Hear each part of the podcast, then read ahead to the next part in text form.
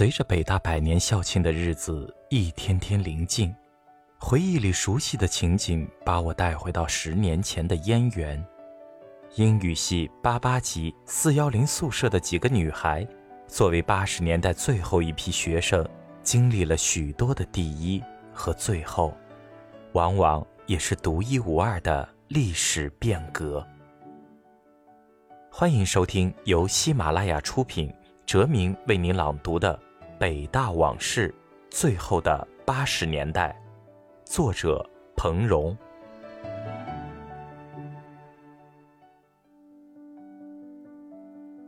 英语系八八级的几个女孩子，五。红像她的名字一样，有着多彩的性格、多彩的追求和多彩的人生。他一入学时就会弹着吉他唱歌，舞也跳得不错，这是姨一直都羡慕不已的。但姨的执着、刻苦与红的无师自通同样让我佩服。不知从何时，姨开始抱着吉他在宿舍苦练，终于把嗓音练成了乐音。到毕业时，姨也能自弹自唱了。红长得算不上漂亮。一次，好像是想有口无心的说了句：“红，你那儿瞪那么大眼睛找什么呢？”红马上自嘲地说：“你是夸我呢，还是挤兑我呢？是瞪着大眼镜儿吧？”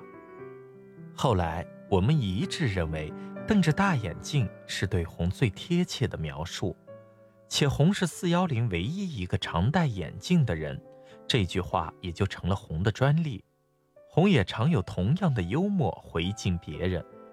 有一回，她的好友告诉她自己的新男朋友叫古德贵，红马上问道：“哎，他是不是有个哥哥叫古德白？”那女孩茫然片刻后，不禁痛骂英语系的人：知识越多，越会捉弄人。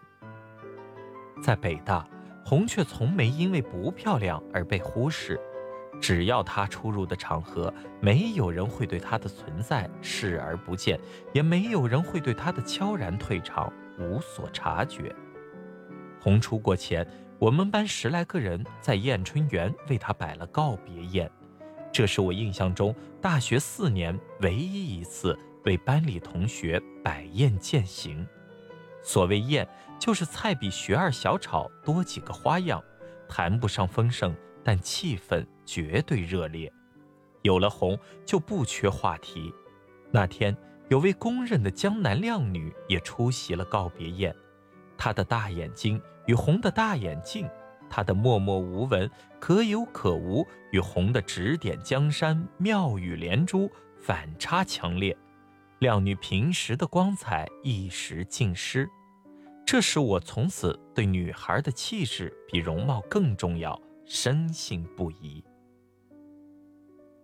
红有时也会退到幕后，独自耕耘心中的一方净土。应该是大一第二学期吧，三角地贴出一则有奖征文启事，要征集北大学生初恋的故事。红一连沉默了几天，后来一天晚上熄灯后，红借着烛光给四幺零全体成员朗诵了他的征文，他和他的。大哥哥的故事。